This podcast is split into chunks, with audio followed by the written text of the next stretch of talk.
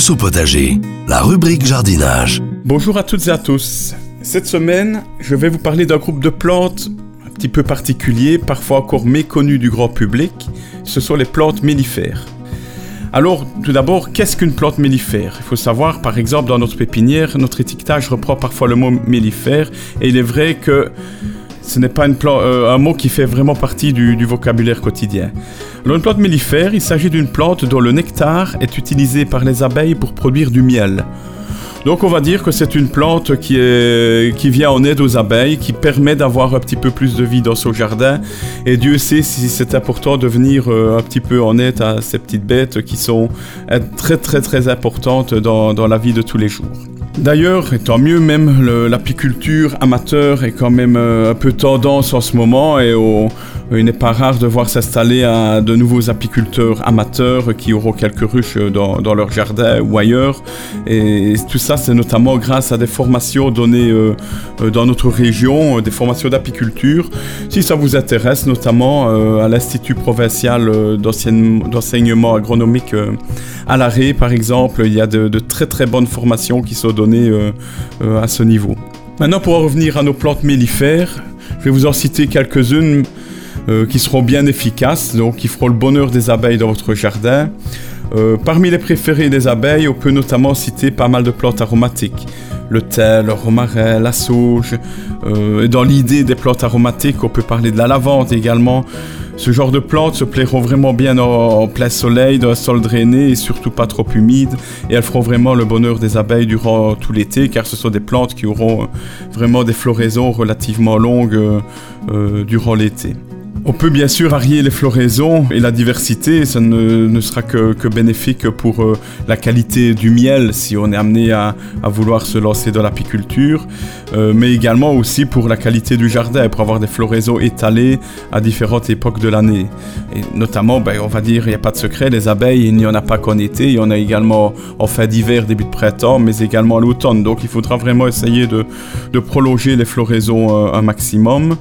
Et pour le printemps, je peux vous citer notamment le trèfle. Hein. donc, il y a aussi bien le trèfle d'ornement, parce qu'il faut savoir qu'il existe des trèfles d'ornement très décoratifs, que celui qui est présent dans, nos gazons et nos pelouses.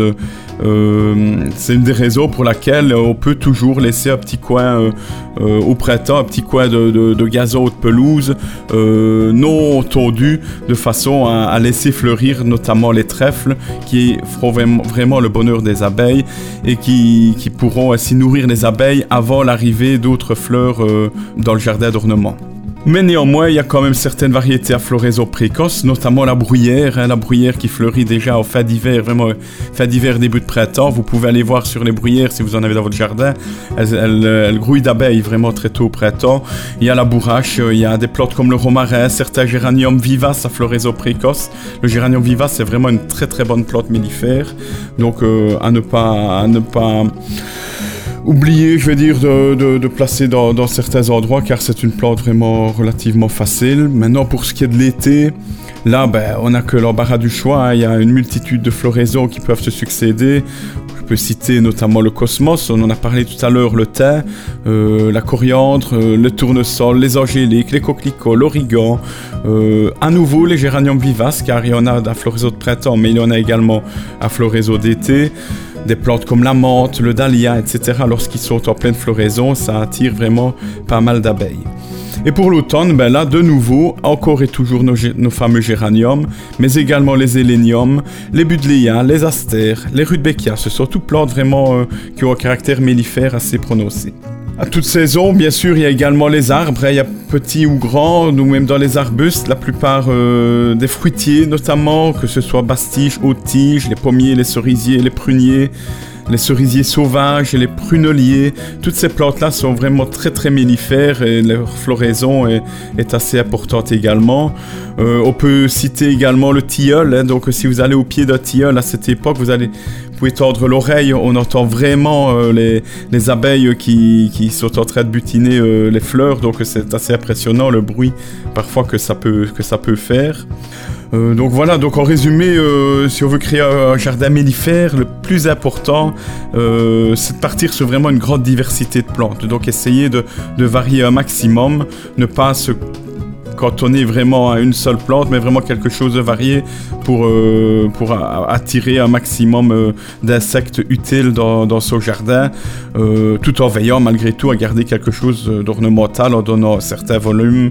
ne pas tailler trop les plantes non plus pour que justement ce volume puisse, puisse les attirer encore plus les, insectes et, les floraisons n'en seront que plus abondantes. Donc c'est dans cet environnement-là que les, les abeilles plairont bien évidemment le mieux.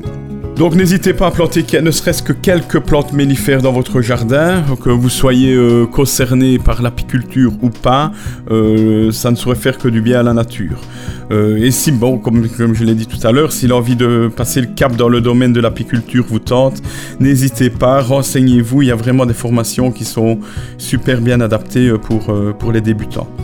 Donc sur ce, je vous souhaite déjà un bon week-end et je vous dis à la semaine prochaine.